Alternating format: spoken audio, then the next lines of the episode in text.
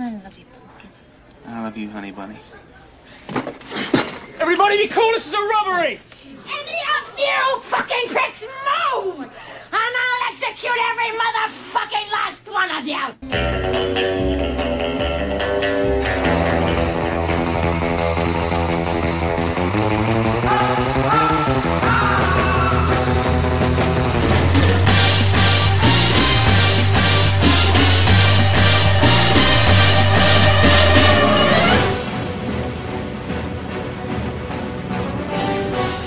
Estás entrando al mundo del cine y su música.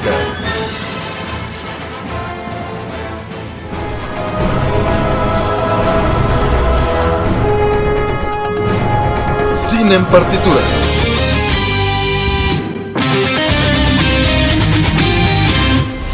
Bienvenidos a Cine en Partituras aquí en cabinadigital.com. Mi nombre es Robert García. Y yo soy Manu García. Y nos pueden escuchar los días miércoles a las 2 de la tarde. Y también la retransmisión los jueves a las 8 de la noche. Y bien, pues estamos muy contentos de iniciar este nuevo proyecto, esta nueva etapa de cine en partituras.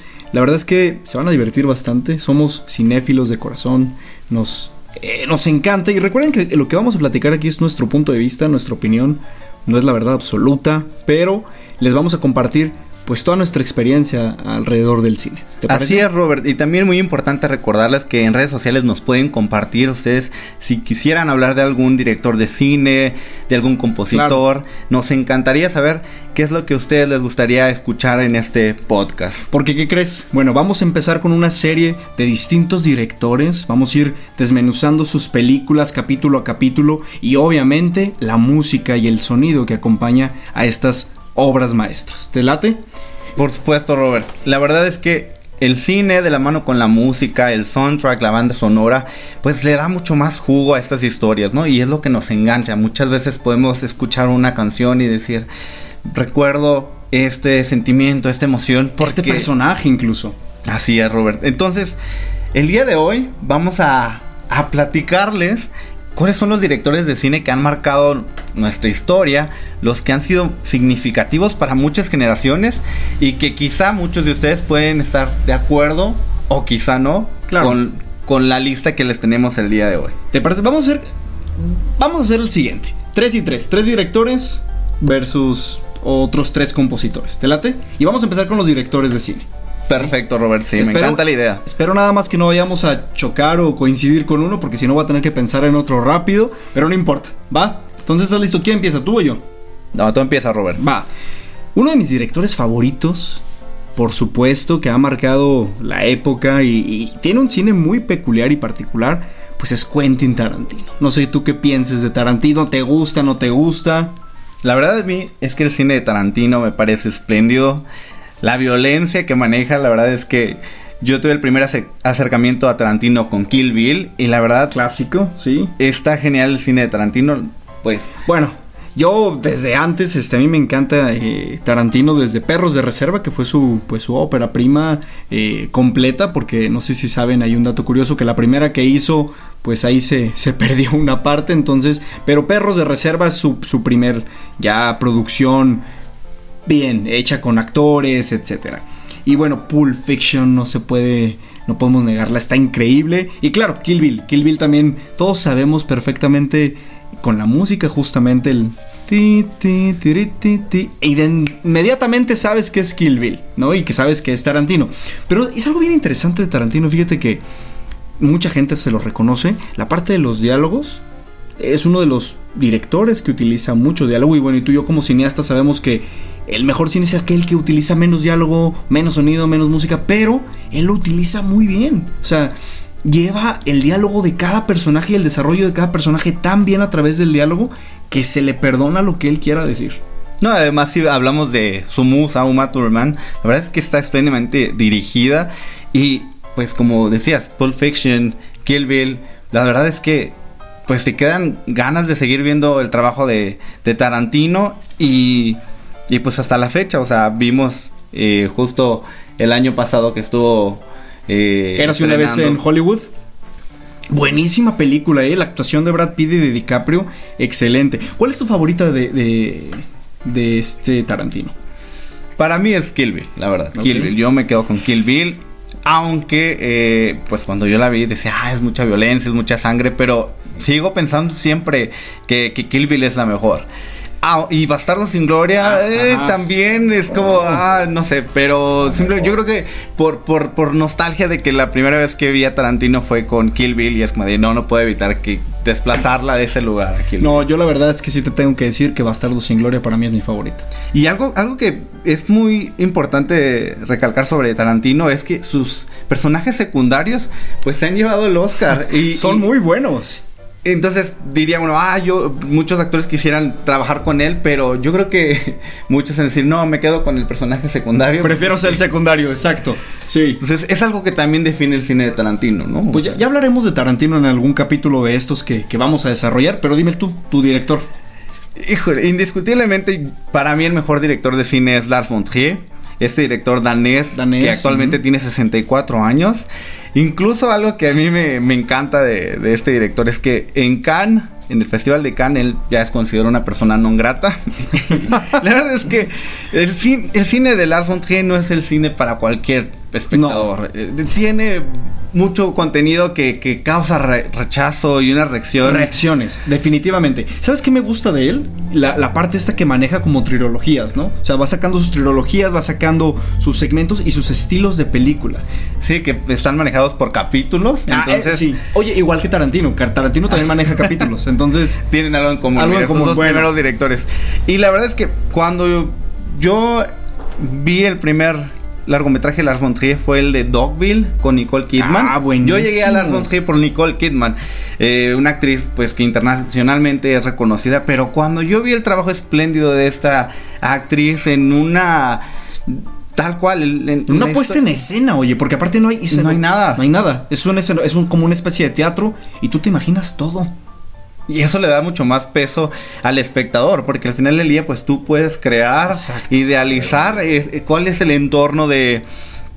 Pues de, de, de cómo se va a desarrollar esta historia, ¿no? Y que justo, pues, Nicole Kidman, pues está dirigida como ninguna otra película. La verdad es que sí, muy, muy y buena su actuación. belleza no es lo que resalta, o sea, No. tal cual lo que importa y es el personaje, el desarrollo del personaje y cómo Lars von Trier Lo va llevando, ¿no? Y, y- y va evolucionando el personaje de Nicole Kidman a través de la película y te sorprende. No les vamos a contar al final porque la verdad es buenísimo. que también se presta para un para un podcast completo de, De Lars von Trier, sí. Entonces muchos lo conocerán por Nymphomaniac o Ah, claro. por Oye, Melancolía. fíjate, otra coincidencia con Tarantino. Tanto, bueno, Tarantino que hizo Kill Bill, que era una película de más de cuatro horas, la tuvieron que dividir en volumen 1, volumen 2. Ninfomanía también la tuvieron que dividir porque son cinco horas más o menos en, parte 1 y parte 2. Entonces, mira, ya otra coincidencia con estos dos directores. Y pues bueno, algo que quisiera mencionar eh, antes de continuar con, con los otros dos eh, directores es que ha trabajado con gente muy talentosa como Bjork, a Nicole Kidman que ya mencioné, a William Dafoe, Kirsten Dunst, Shia LaBeouf. Y justo la última, el último largometraje está Uma Thurman con Matt Dillon, que la verdad ahí incluso espectadores en el Festival de Cannes se salieron, ni siquiera aguantaron No la película cierto. porque tuvo, pues, pues estuvo demasiado fuerte, que incluso se dice no hubo ni animales heridos ni nada, o sea, todo, o sea, mucha gente tuvo ese rechazo, ¿no? Pero, pero es que Oye, eso es Te cuento algo, dato curioso de Lars. ¿Sabéis Sí, claro. que, que nunca ha viajado a- aquí a América, bueno, a Latinoamérica, o en general a, a América? Y una de sus trilogías justamente habla de, de América. Entonces, es algo que le han criticado, pero es que es porque tiene fobia a los aviones. Sí, No, la verdad no sabía y, y- y- y la verdad es que sí, independientemente de que no conozcas una, pues, un país, un continente, eso no quita que puedas hacer Ah, cine. Porque claro. al final del día un realizador puede y tiene toda la libertad de dar su punto de vista. Exactamente. Y, y- y, pues, independientemente de que si sea cierto o no, pues Lars von Trier ha dejado una huella en el cine. Definitivamente. Y, y, pues es cine de arte para digo, muchos. Aparte Hollywood también hace películas y ni siquiera viaja al lugar a grabarlas, así es que no se lo podemos perdonar a Lars porque tiene un cine extraordinario. Por cierto, antes de terminar este primer bloque, solamente un comentario. Vivaldi, Mozart y Rammstein forman Ajá. parte del soundtrack de algunas de sus películas. Entonces tiene compositores eh, Clásicos. barrocos, clásicos y también pues música moderna, ¿no? Ahí está, está Bjork simplemente también ahí.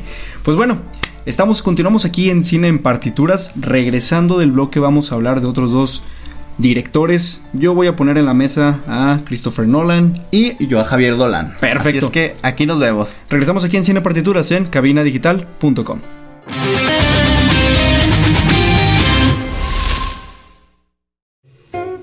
¿Esta cuarentena te ha dejado un sabor agrio? Endulza tu cuarentena con la Antonia Mía, Pastelería Rústica. ¿Quieres que tu marca aparezca aquí? Busca nuestros contactos en cabinadigital.com y haz que tu marca llegue a todos nuestros radioescuchas. No pierdas más tiempo. cabinadigital.com Hola, yo soy Ernesto Loza de Bienestar Consciente y te quiero invitar a que nos escuches por cabinadigital.com todos los jueves a las 10 de la mañana y con repetición a las 6 de la tarde.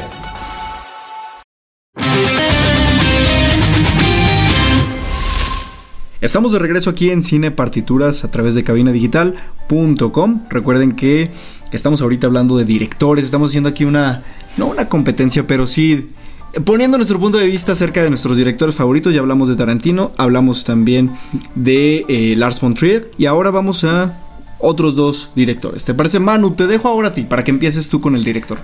Va, va, va.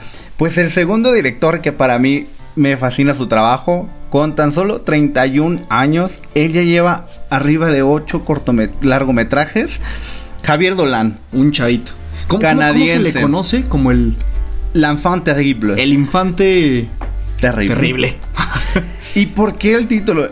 Resulta que este chavo a los 18 años llegó a Cannes con el largometraje Yo maté a mi madre, su ópera prima, y Oye, fue galardonado. Él tiene como issues, ¿no? Con el papel de la mamá. Todas sus películas tienen... Tiene complejos de madre e hijo, así es. Y la verdad es que no en- solamente en esta ocasión habla de la relación padre-hijo, eh, madre-hijo, hijo, sino que también en Mommy, Ah, buenísima película. Perdón que te interrumpa, Manu, pero es que es mi favorita de Dolan. Bueno, de estoy entre dos. Entre Mommy o la de Lawrence Anyway. Fíjate que algo que a mí me encanta de, de estas dos películas o de todos los largometrajes de Javier Dolan es que ha trabajado sus cines en inglés y en francés. Francés. Él es canadiense, él nació en Quebec, entonces él habla los dos idiomas y ha trabajado con un séquito de actores increíbles. Por ejemplo, en Francia está Vincent Cassel y Marion Cotillard. Ah, sí, sí es cierto. Con ellos trabajó en el 2016, es No es más que el fin del mundo. Y el gran reto de este largometraje es que tiene pocas locaciones. De hecho, todo se grabó en... En pues sí, interior, en, una sala, en un automóvil, Un automóvil, en un sí. sótano y en el patio trasero. Entonces son solo cerca de seis actores, si no me equivoco. Y estos dos grandes actores que salen en este largometraje, pues son de los grandes actores contemporáneos de cine francés. Más reconocidos. Entonces, pues lo catapultó también este, este largometraje. Pregunta. Yo he visto, bueno, primero trabajaba con actores eh, canadienses, ¿no? Justamente eh, esta película es la primera donde decide como integrar a actores eh, franceses, ¿no? Tal cual. Sí, así es. Esa fue la primera ocasión donde pudo colaborar con actores pues de, de la talla de, de Marion Cotillard, que la pueden recordar por eh, Edith Piaf, Ah, que sí, es en donde, donde pues estuvo también nominada al Oscar. Pero anteriormente su musa o sus musas son Susan Clement y Anne Dorval. Ellas salen en tres o Sí. cuatro largometrajes, si no me equivoco, de... en Mommy, sale en Lawrence Anyways. En Yo me metí a mi madre también, Sí. también aparece. Y, y algo que, que es lo que engancha, a- a, pues justo a mí me engancha Javier Dolan, porque pues él produce, él dirige, él Actúa. escribe, también se encarga del vestuario, no en todas sus, sus largometrajes, pero él está en... Él conoce todos los departamentos en el área de, de, pues, de, de cinematográficamente hablando, y como bien mencionas, también actúa, entonces él es el que, pro- el, el que produce, el que dirige y que se lleva el rol protagónico, ¿no? Oye, aparte empezó súper chavito. La verdad es que sí. Dato curioso, él desde pequeño pues inició como actor y pues por lo mismo pues tuvo la experiencia de estar eh, pues en, el, en la cinematografía desde temprana edad, entonces pues es su mundo, ¿no? Y, y pues ha estado en Cannes muchísimas ocasiones y lo han premiado pues más de dos ocasiones si no me equivoco, incluso salió en It como Ah, a- sí es cierto, en el capítulo parte. 2. Tienes razón, no me acordaba de esa escena. Sí, que lo golpean. Ah, Es, es con la escena que inicia It capítulo 2, justamente. Así es. Ay, mira, sí es cierto, tienes razón. Entonces, pues bueno, un solo último dato antes de, de pasar con tu director es que trabajó incluso con Natalie Portman y Katie Bates en el 2018. Fue su primer largometraje ¿En hollywoodense, digamos, porque fue una producción hollywoodense. Pero fíjate que lamentablemente Mm. no tuvo la reacción ni la respuesta que, que han tenido sus, Sí. sus, sus demás. Eh, ¿Cuál es? El de la vida y muerte de John F. Donovan, ¿verdad? Así es, es, es esta película. Y la verdad es que prácticamente ¿A ti te gustó? duró. La verdad no la he visto porque la, la postproducción duró como dos años. Entonces se rodó la película. Incluso sale eh, el protagonista de Game of Thrones. Pero en, la, en el desarrollo, en la postproducción, tuvo que editar porque eliminó uno de sus personajes Ah, principales. sí, cierto, porque no sé qué conflictos tuvo, la verdad, con, con Katie, ah, con Jessica. Chastain. Y prácticamente se enlató. Y se empalmó con su siguiente largometraje, fue el de Mm. Matías y Maxim, que se Ah, estrenó ok, el año sí, pasado. exacto. Y pues no, o sea, prácticamente no funcionó. Entonces lo re- regresó con Matías y Maxim y pues volvió como a dio pasitos hacia atrás, Atrás. y pues la verdad es que creo que el cine hollywoodense o el cine comercial pues no es No es lo suyo. por lo pronto no Bueno, y yo, te voy ahora a, yo te voy a hablar de otro, de otro director que también en Hollywood, bueno, como que ha entrado más o menos a fuerza, no lo quieren tanto de repente ahí en la academia, pero la verdad me gusta mucho y es Christopher Nolan. ¿Sí? Sí, Empezó, claro. ¿te acuerdas su primer película en el 98 de Following? Que fue una película de baja producción, que fue su primer largometraje justamente que hace, y fue creciendo, él se fue dando a conocer obviamente poco a poco en, en el medio del cine, y la verdad es que no tiene tanto tiempo haciendo cine, o sea, apenas, o sea, en el año 2000 cuando saca Memento, fue como cuando, ah, ya todo el mundo empezó a ubicar a Christopher Nolan. Y obviamente él hizo un trabajo excelente con revivir a uno de mis superhéroes favoritos, Batman. ¿Sí? Saca esta trilogía con eh, Batman Begins y la verdad lo hizo de una manera extraordinaria. Para mí es de la mejor película que he tenido de Batman. ¿Sí? Sí, y la verdad, con- concuerdo contigo porque yo no soy fanático del cine de superhéroes, pero así es, Christopher Nolan le dio, pues, Un giro. un- no, no quiero decir como... mm, sí, sí hubo un antes y un después, Sí, claro, hablando sí, de sí, superhéroes con Batman Begins, y la verdad es que, como dices, o sea, alma, ¿no? Revivió, revivió a, a Batman. Y de hecho, se cuenta que lo que se me hizo bien interesante que conforme iba haciendo Batman, iba sacando ot- otras de sus producciones que también fueron muy buenas películas. En el 2006, am- termina Batman Begins en el 2005 y saca el gran truco en el 2006. Y después regresa otra vez con Batman, el Caballero de la Noche, que nos dio esta joya y esta actuación de Heath Ledger. ¿Te acuerdas del Guasón? Sí, Buenísimo. Digo que esta última del Guasón es, también es excelente, pero bueno, hablando de Nolan, eh, después pasan dos años y saca Inception, el origen. Neta, esta película a mí me voló la cabeza, así literal. Fue cuando empecé a ver de cómo plantas una idea en la mente de alguien, dije, wow, me, encantó. Y termina la trilogía del Caballero de la Noche, Asciende, ¿sí? Donde ya involucra e incluye a otros nuevos actores, incluyendo una de mis actrices favoritas, está Annie Hathaway. Entonces, buenísimo. La verdad es que le dio un giro a Batman. Y después sacó otra joya que para mí, no sé si. Para mí, eh, el origen era wow. Saca Interestelar y me voló doblemente la cabeza. No sé, aparte la música también de Interestelar es buenísima. Dunkirk fue su siguiente producción y este año está sacando, bueno, ni siquiera la ha podido sacar, entonces yo estoy todo desesperado con Tenet, que habla del tiempo y eh, en verdad estoy esperando a Nolan porque es uno de los directores más cuidadosos y es un director súper intelectual. Date cuenta de sus guiones, están tan bien pensados. ¿Qué es lo que transmiten sus películas? La verdad es algo que yo reconozco de Christopher Nolan que está increíble porque como mencionas puede hacer, puede diversificar su talento, no solamente encasillarse como, como superhéroe, sino que también, o sea, como mencionas, es una persona intelectual y puede desarrollar un guion en donde estamos hablando, pues, de contenido como, pues, de la mente, Es del el espacio, tiempo. del tiempo, exactamente, y justo Tenet, que todos estamos como en la espera ahí, como al filo del- del- de, la, de, de la butaca, como de que en qué momento va a llegar, ¿no? Entonces, Oye, él es como nuestro Thanos, ¿no? De maneja todas las gemas ahí de tiempo, mente, alma y demás, pero es cierto, sí lo tiene. Oye, ¿y qué te parece si para irnos al corte de este bloque nos los dejamos con una pieza de justamente Batman, El Caballero de la Noche? ¿Va? Sí, claro, perfecto. Vamos. Que justamente, perdón que te interrumpa, es de Hans Zimmer, que ahorita también vamos a hablar de nuestros compositores. Regresamos aquí en Cine en Partituras a través de cabinadigital.com.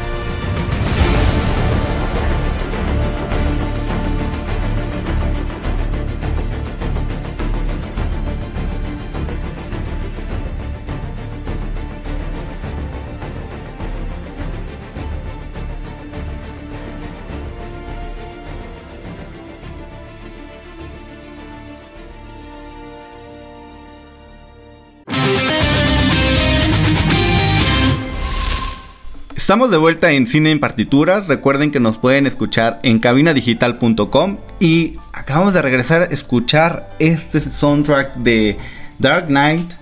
Robert, nos platicaste que te encanta Christopher Nolan. ¿Por qué elegiste esta canción? Claro, pues justamente por eso, porque es es una combinación para mí perfecta de Christopher Nolan con Hans Zimmer, que es uno de mis compositores favoritos. Y, me gusta porque creo que no pudo haber elegido mejor compositor que Zimmer porque maneja esta fuerza en la música, ¿sabes? Estos, de repente va tranquila la canción y de repente viene esa fuerza con esta música entre orquesta, esta música industrial, padrísima, y por eso es que me encanta. Y creo que justamente un compositor y un director de cine tienen que tener esa mancuerna, ¿sabes? Porque le dan esa potencia, como tú lo decías al inicio, al personaje. Por eso, por eso la elegí, Manu. ¿Y ahora de quién vamos a hablar?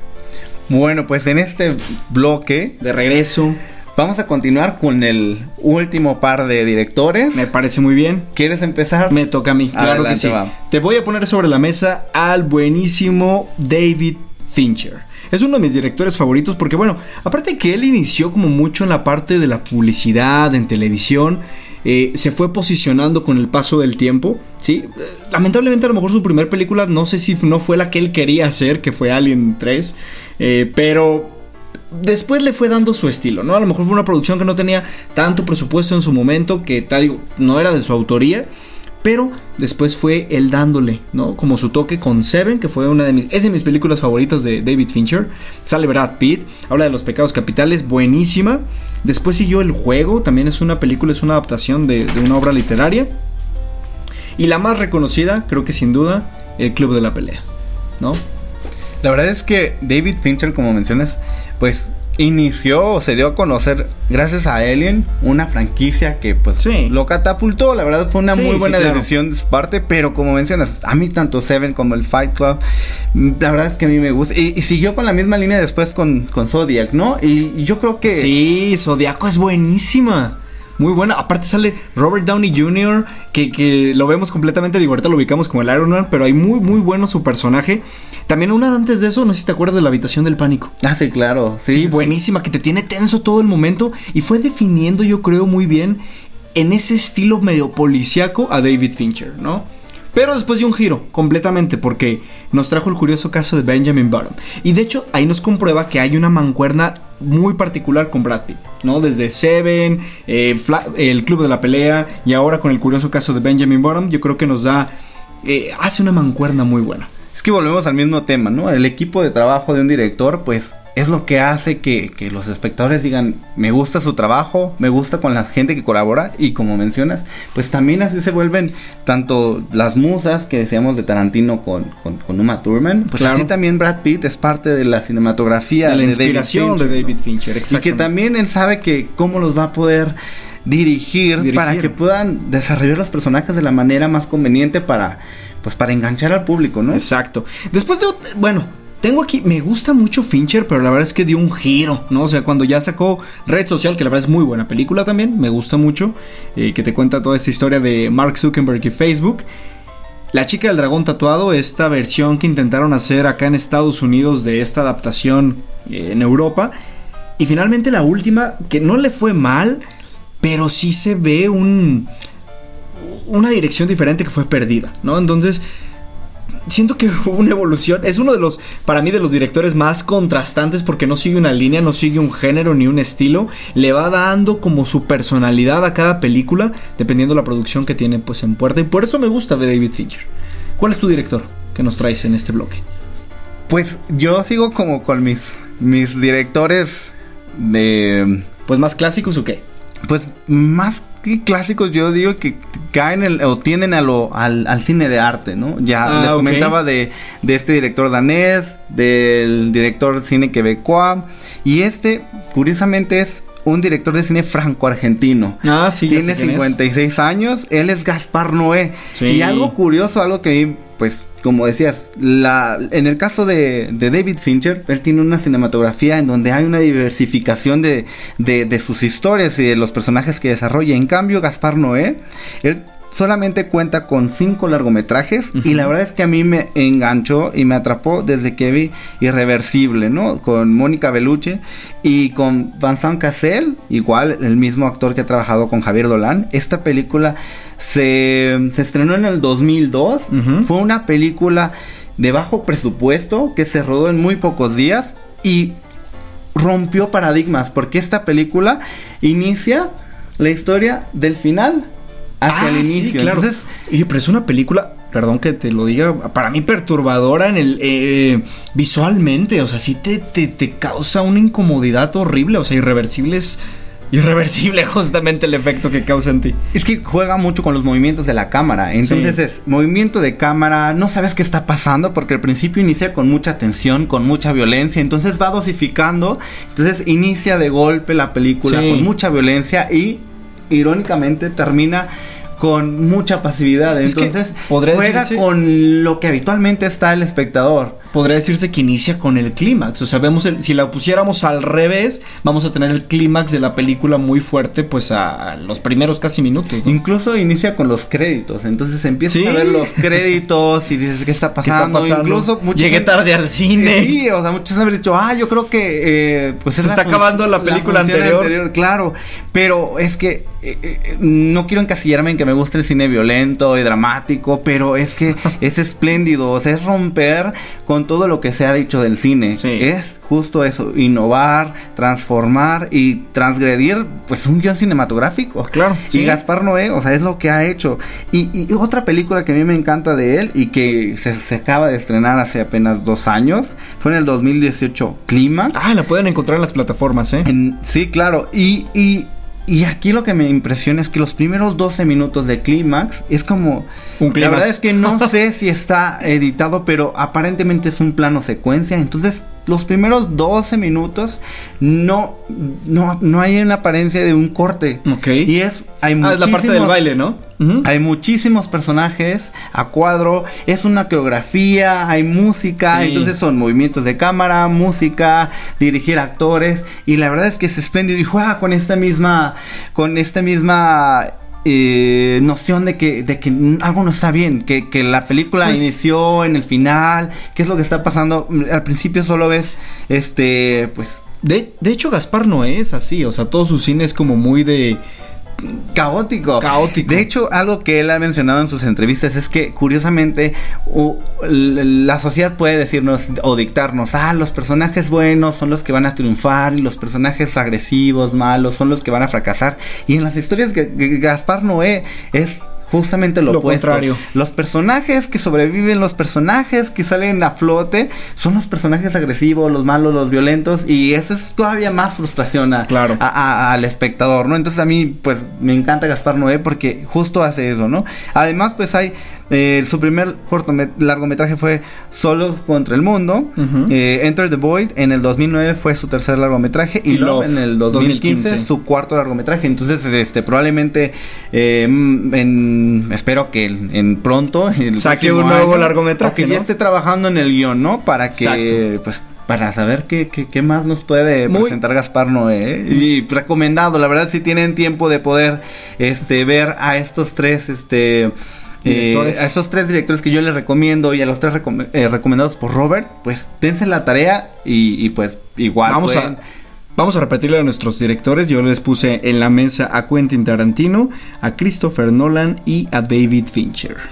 Yo, Lars von Trier, Xavier Dolan y finalmente a Gaspar Noé. Muy bien. Así es que ahí ustedes pueden decidir si quieren ver de uno en uno y pues es su elección, ¿no? Muy bien, pues vamos ahora con otra pieza. Ahora te, voy a dar el gusto porque sé que vas a hablar de él, de Danny Elfman. Este es uno de los clásicos que todos conocemos de Los Simpson y vamos a escucharlo y regresamos aquí en Cine en Partituras en cabinadigital.com.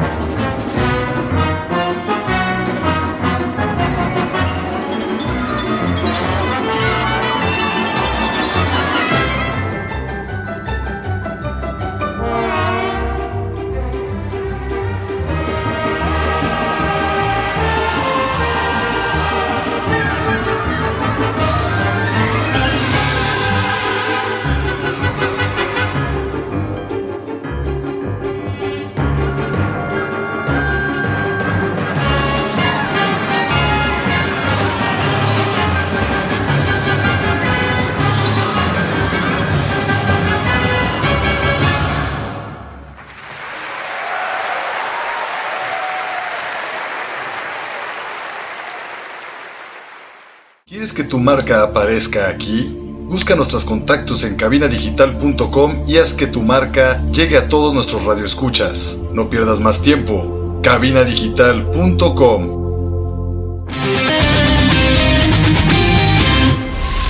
Regresamos a Cine en Partituras. Recuerden que nos están escuchando en cabinadigital.com. Y bueno, acabamos de escuchar esta pieza de Danny Elfman. Es uno de los compositores de mi lista, el primero de hecho. Y pues, ¿quién no conoce a Los Simpsons, no? Para mí, eh, Los Simpsons es una de las series animadas, pues que ha marcado a todas las Ha generaciones. ¿no? Padres, hijos, a los nietos y sigue vigente. Entonces, Danny Elfman para mí es uno de los compositores de cine increíbles porque trabaja de la mano con Tim Burton. Ah, sí, Él es ha- cierto. Él ha trabajado en los temas de Beetlejuice, El extraño mundo de Jack, Las primeras de Batman. El hombre manos de tijeras. Sí, Big Fish. Ah, Big Fish, la verdad es que me encanta. Incluso estuvo en Spider-Man y Alice en el País de las Maravillas. Entonces, pues, ¿cómo no darle el crédito a Danny Elfman por estas Claro. piezas que, pues, han, han sido parte del cine, pues, a lo largo de muchos años? Entonces, tú compártenos cuál es tu primero de la lista. Mi primer compositor de la lista, bueno, ya se los había dicho, que es Hans Zimmer, este alemán que me encanta cómo hace estas mezclas de, de sonido, de, de instrumentos. Y bueno, él tiene distintas colaboraciones, obviamente, como lo habíamos justo escuchado, con Christopher Nolan en, sus películas, tanto en Dunkirk, en el, eh, el origen, de Batman, El Caballero de la Noche, etcétera, toda esta trilogía, ¿no? Me encanta la de Piratas del Caribe, es una de mis piezas favoritas, tiene tanta fuerza y me llena, aparte cuando ves la pongo y me pone todo loco y pila. Sí. Energía. Gladiador, y, y obviamente, de hecho, ¿sabías que él también estuvo en los Oscars por una de mis películas favoritas animadas? Que después hablaremos un programa de Disney, ¿eh? Sí, claro. El Rey León. También él estuvo Sí, en, la, por en la banda sonora del Rey León y pues bueno, hasta en la del Aro. O sea, tiene una faceta... Súper talentoso, Sí, entonces, sí, sí, él- sí, claro. Eh, pira- eh, también como eh, Código Da Vinci, por ejemplo, The Burning Plane, etcétera. Tiene muchísimas películas. Entonces, él es uno de mis favoritos, Hans Zimmer. Va el siguiente tuyo. Mi segundo en la lista es Howard Shore. Y la verdad es que no tiene una carrera tan larga como el caso de Hans Zimmer. Pero Howard Shore es reconocido por El Señor de los Anillos y El Hobbit.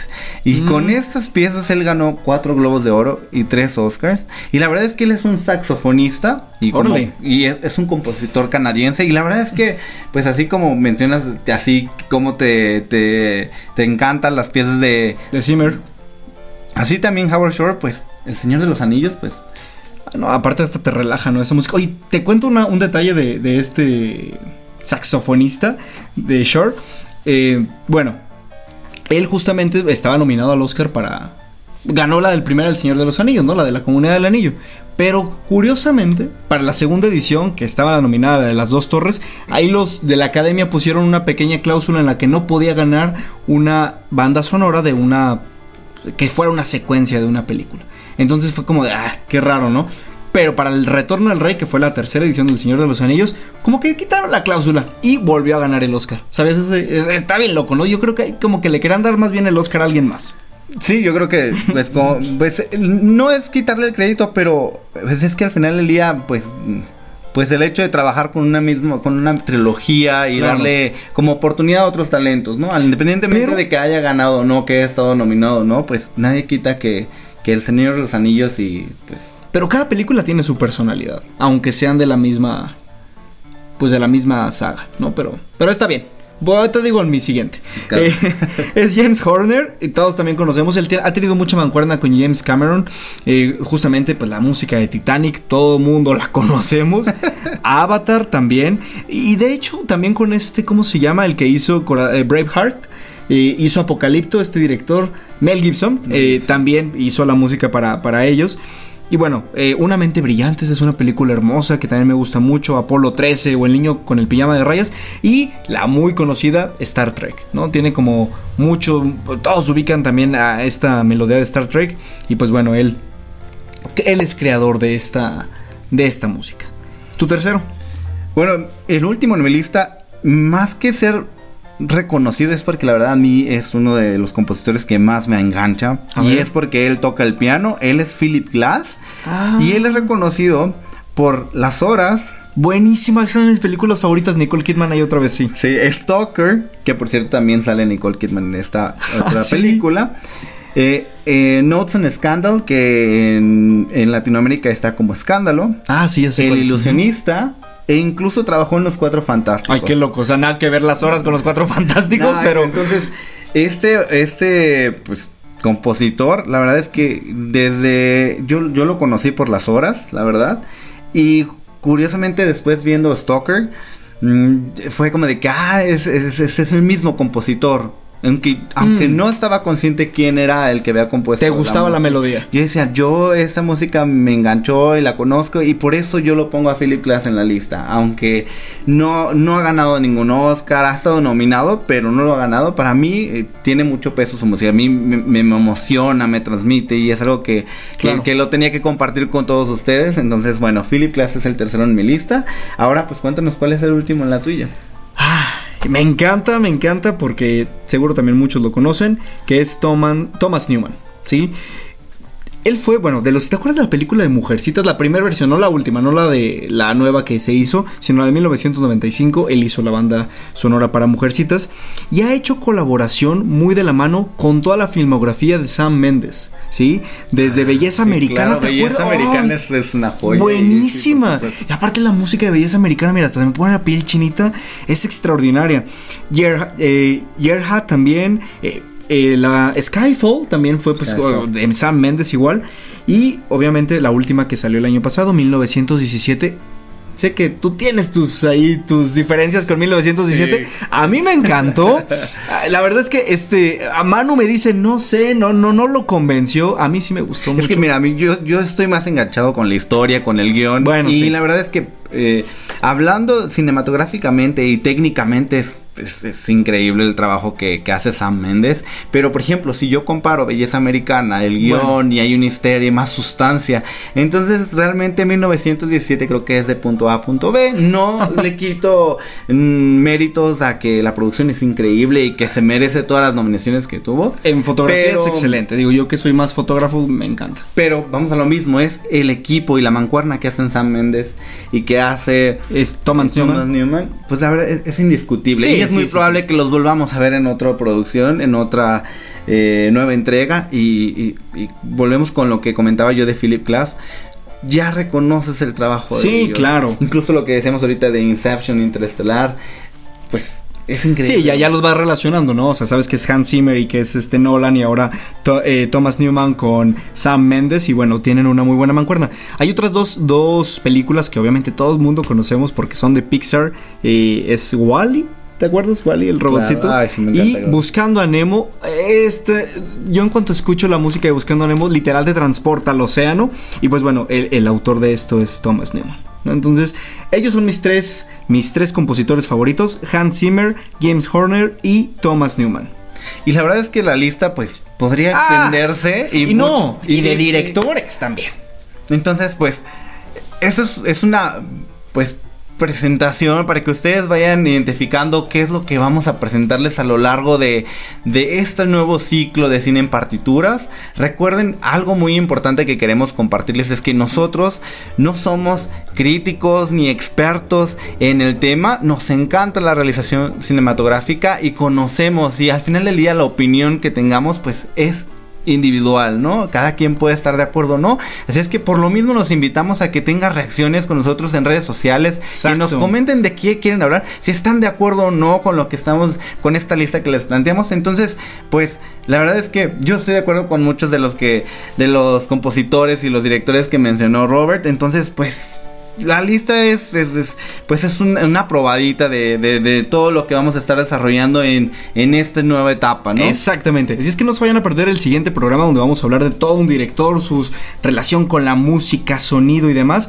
Y próximamente también les tendremos sorpresas, ¿verdad, Manu? A lo mejor algunos giveaways, este, algunos tips también de, de- de cine para todos aquellos que les interese esta parte cinematográfica. Les vamos a compartir también un poco pues de nuestra experiencia. ¿Te late? Sí, claro, podríamos hablar de guion cinematográfico, de iluminación, de encuadres. Entonces, al final de aquí es un, es un espacio donde nos vamos a nutrir y pues va a ser retroalimentación entre ustedes y nosotros. Es que, pues vamos a, a darle pues camino a historia a esta nueva etapa de, cine, en partituras. Y antes de despedirnos les quiero eh, compartir que no se pierdan el siguiente programa porque va a haber un giveaway justamente para ganarte un curso de mecánica para mujeres en el siguiente programa que es Mujeres rompiendo el molde para que no se lo vayan a perder y quédense al pendiente porque próximamente también nosotros tendremos algunas sorpresas para ustedes.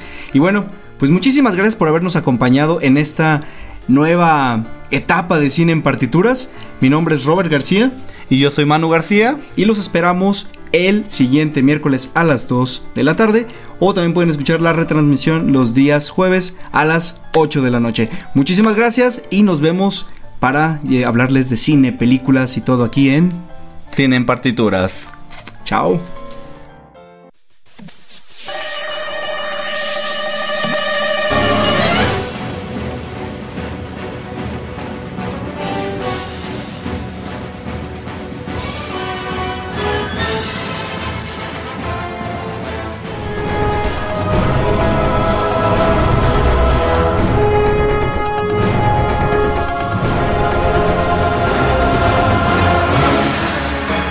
Partituras.